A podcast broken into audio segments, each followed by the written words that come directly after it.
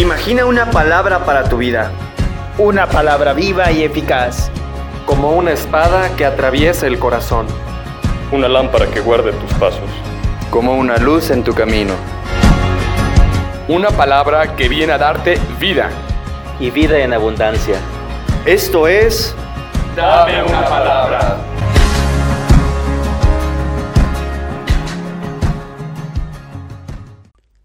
Del Evangelio según San Marcos. En aquel tiempo, cuando los discípulos iban con Jesús en la barca, se dieron cuenta de que se les había olvidado llevar pan. Solo tenían uno. Jesús les hizo esta advertencia. Fíjense bien y cuídense de la levadura de los fariseos y de la de Herodes. Entonces ellos comentaban entre sí, es que no tenemos panes. Dándose cuenta de ello, Jesús les dijo, ¿Por qué están comentando que no trajeron panes? ¿Todavía no entienden ni acaban de comprender? ¿Tan embotada está su mente? ¿Para qué tienen ustedes ojos si no ven y oídos si no oyen? ¿No recuerdan cuántos canazos de sobra recogieron cuando repartí cinco panes entre cinco mil hombres? Ellos le contestaron, doce. Y añadió, ¿y cuántos canazos de sobra recogieron cuando repartí siete panes entre cuatro mil?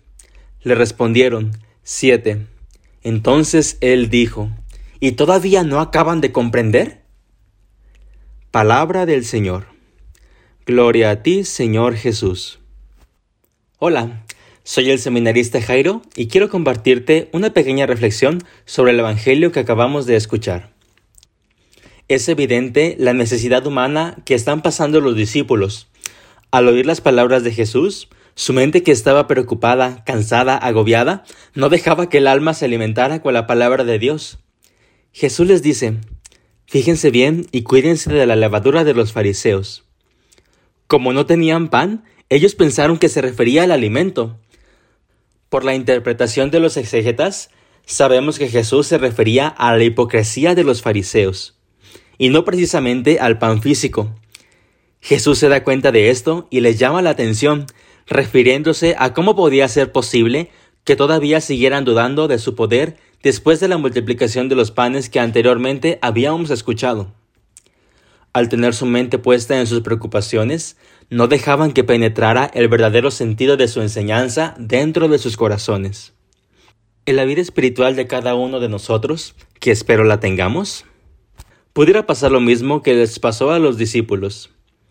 Al tener tan conturbada nuestra mente, no comprendemos ciertos sucesos que pasan en nuestra vida, y en la oración estamos pidiendo, reclamando, exigiendo por esta necesidad.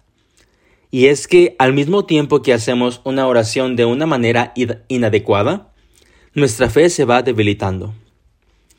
Debemos tener y comprender claramente que la oración no es un monólogo en el que expresamos todas nuestras necesidades a un ser que no vemos, y que no es como una varita mágica que resolverá todo en un abrir y cerrar de ojos. La fe es mucho más que eso. Esta consiste en confiar en Dios aun cuando todo lo que nos sucede no lo comprendamos. La oración es verdaderamente abandonarse en Dios para que se cumpla su voluntad en el tiempo que sea necesario.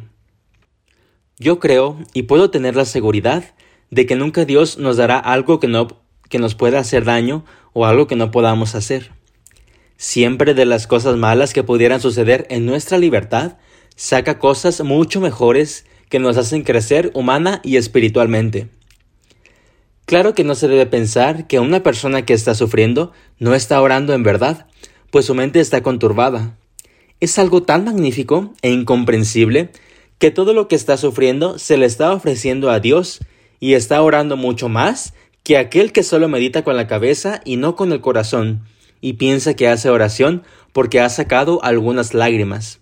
Y además, estas cosas que nos suceden nos ofrecen la oportunidad para reparar las faltas y pecados que hayamos tenido en el pasado. Pero hace falta de verdad comprender esos hechos que pasan en nuestra vida. Dios nos habla de distintas maneras, ya sea por la Sagrada Escritura, por la palabra de alguien más, por el consejo de un amigo, mucho más en el silencio meditativo de nuestro corazón.